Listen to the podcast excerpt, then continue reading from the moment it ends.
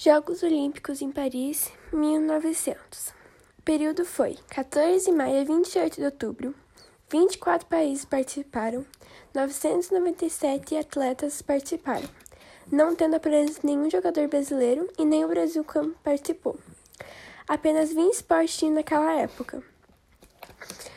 Esse campeonato foi um momento histórico, pois a edição de 1900 foi a primeira da história a contar com presença de mulheres. A tenista inglesa Charlotte Cooper se tornou a primeira mulher campeã olímpica.